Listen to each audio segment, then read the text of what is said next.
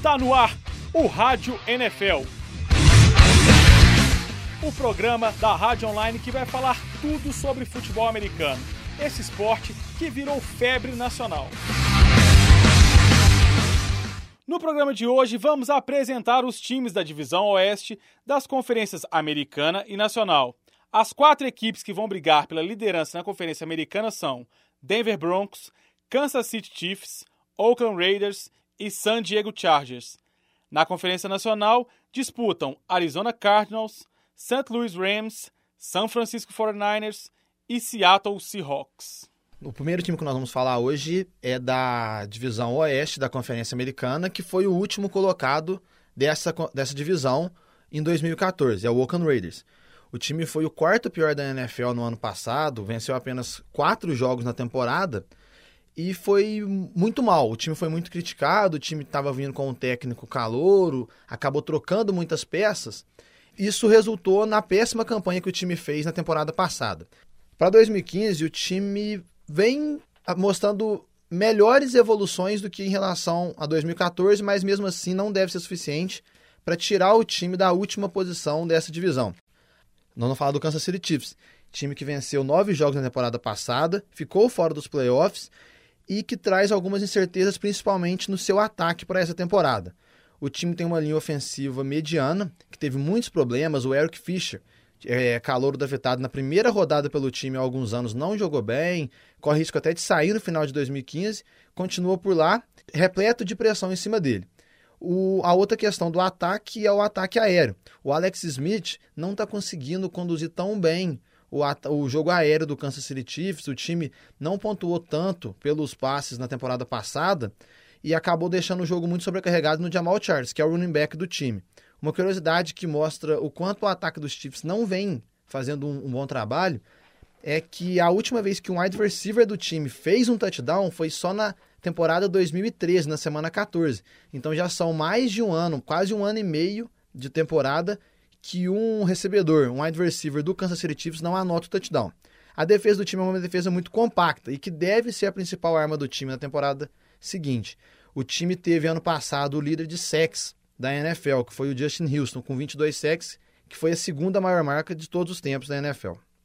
Nós vamos falar agora do segundo colocado dessa divisão, que foi o San Diego Chargers, com nove vitórias.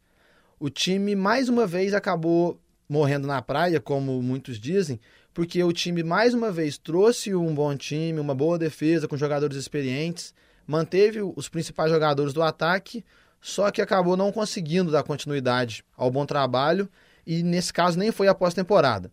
Para 2015 o time trouxe o Melvin Gordon, um dos melhores running backs do draft passado, e também manteve o Philip Rivers, que renovou o contrato recentemente, e o Keenan Allen, um dos melhores wide receivers do time. Para 2015, a expectativa do San Diego Chargers não é das melhores. O time manteve um bom ataque, tem lá o Antonio Gates, Philip Rivers ainda, mas a defesa é considerada já um pouco ultrapassada. Uma defesa experiente que não vem passando por tantas renovações.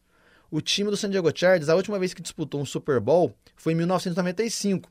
E San Diego também é um dos 13 times que nunca venceram a NFL na vida.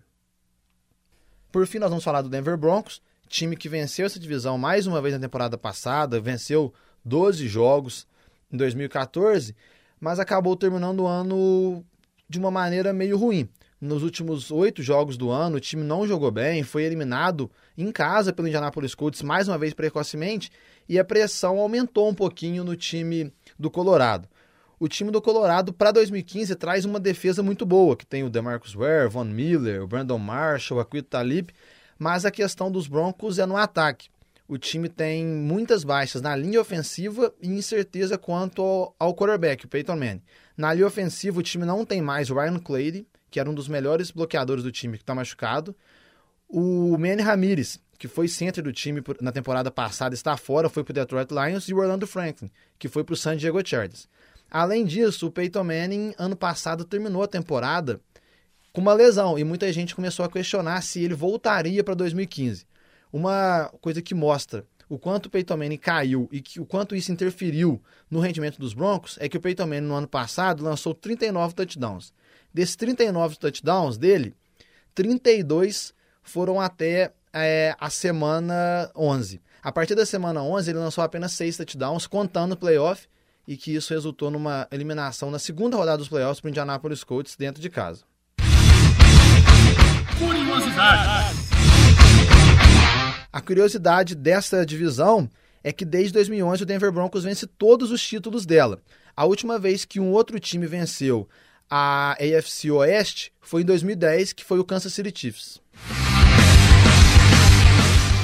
Nós vamos falar agora dos times da divisão Oeste, mas da Conferência Nacional. O último colocado dessa divisão foi o San Francisco 49ers no ano passado. O time jogou muito mal, teve muitos problemas, problemas dentro do vestiário também, e a pressão em cima do Colin Kaepernick, quarterback do time, está enorme. O time esse ano tem outros dois motivos para terminar pior do que o ano passado. O primeiro deles foi a perda de vários jogadores importantes e o segundo é essa pressão. Os jogadores importantes que saíram, principalmente, foram o Patrick Willis, aposentado, o Frank Gore foi para o Indianapolis Colts, o Chris Bortland se aposentou precocemente e o Justin Smith também está fora do time. A pressão, por outro lado, está em cima do Colin Kaepernick, que não vem conseguindo jogar tão bem. Lançou muitas interceptações, sofreu muitos turnovers e o San Francisco 49ers deve terminar em último nessa divisão mais uma vez. O time que nós vamos falar agora é o St. Louis Rams time que jogou bem no ano passado, mas que acabou ficando fora dos playoffs. Muita gente caracteriza o time do Rams como o melhor time que não foi para os playoffs da temporada passada. O time teve o melhor calor defensivo do ano, o ataque teve bons momentos, o time de especialistas do St. Louis Rams foi muito bem, mas o time acabou não conseguindo traduzir isso em vitórias. Por exemplo, o time conseguiu vencer o Denver Broncos e o Seattle Seahawks no ano passado e mesmo assim acabou ficando fora da pós-temporada. Para 2015, o time aposta todas as suas fichas no quarterback. O time trouxe o Nick Foles, quarterback que teve bons momentos no Philadelphia Eagles nas últimas duas temporadas e que acabou perdendo espaço com o Chip Kelly e agora foi para St. Louis. A defesa do time tem talvez a melhor linha de defesa de todos, entre todas da NFL. Então é por isso que o ataque dos Rams vai ser o, o ponto-chave para 2015. Nós vamos falar agora do Arizona Cardinals, time que terminou muito mal a temporada passada nos playoffs, mas quem acabou vendo apenas os últimos jogos não consegue entender o quanto o time jogou bem ao longo do ano, quanto o time teve o talento ao longo do ano. O Arizona Cardinals venceu 11 partidas na temporada, chegou a, uma, a um ponto que apenas ele era o time invicto, mas o time acabou sofrendo com a lesão do seu quarterback principal, Carson Palmer. Carson Palmer jogou apenas cinco jogos na temporada passada e acabou se lesionando na sexta rodada. Depois que ele se lesionou, o Ryan Lidley e o Drew Stanton assumiram a posição de quarterback. Os dois alternaram bastante em quem era titular e quem não era. Os dois não produziram bastante e também sofreram com lesão. Então, para 2015, a defesa dos Cardinals é uma das melhores da liga. O Patrick Peterson está lá, o Derry Washington também continua por lá. Só que tudo que vai ditar o ritmo desse time é o ataque. Carson Palmer, se ele estiver saudável, o time tem grandes chances de incomodarem o Seattle Seahawks na liderança dessa divisão. Por fim, nós vamos falar do Seattle Seahawks, time que venceu essa divisão por mais um ano, mas chega em 2015 com algumas incertezas, apesar de boas contratações. O time ano passado foi ao Super Bowl, acabou perdendo de uma maneira muito comentada, porque teve aquela chamada muito questionada no final, o time optou por lançar ao invés de correr e o time acabou ficando com o segundo lugar. Para 2015, o time trouxe talvez o melhor free agent que estava disponível, que é o Jimmy Graham. Jimmy Graham, que nos últimos três anos na NFL foi o segundo melhor tight end em todos os quesitos recebidos. A linha ofensiva do time, que já tinha sido um problema na temporada passada, se deu 42 sacks, foi a décima pior marca da liga esse ano teve a saída de duas peças importantes, duas peças das mais confiáveis do setor.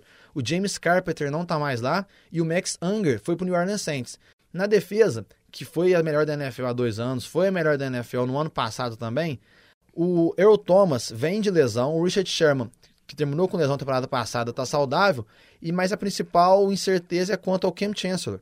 Cam Chancellor, que é o melhor safety da NFL para muitos, não está treinando e já disse que pode ficar de fora de, durante toda a temporada por questões contratuais. Ele está querendo ganhar mais, o Seattle Seahawks não está querendo pagar tudo que ele quer e ele não vem treinando por isso. Eu acho que o time ainda com essa defesa tão boa e com algumas boas jogadas do Russell Wilson e do Jimmy Graham no ataque, deve vencer essa divisão mais uma vez.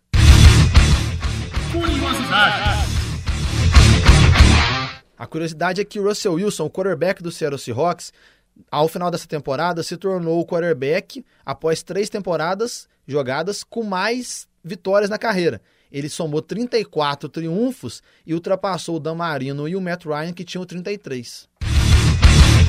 Destaque da semana.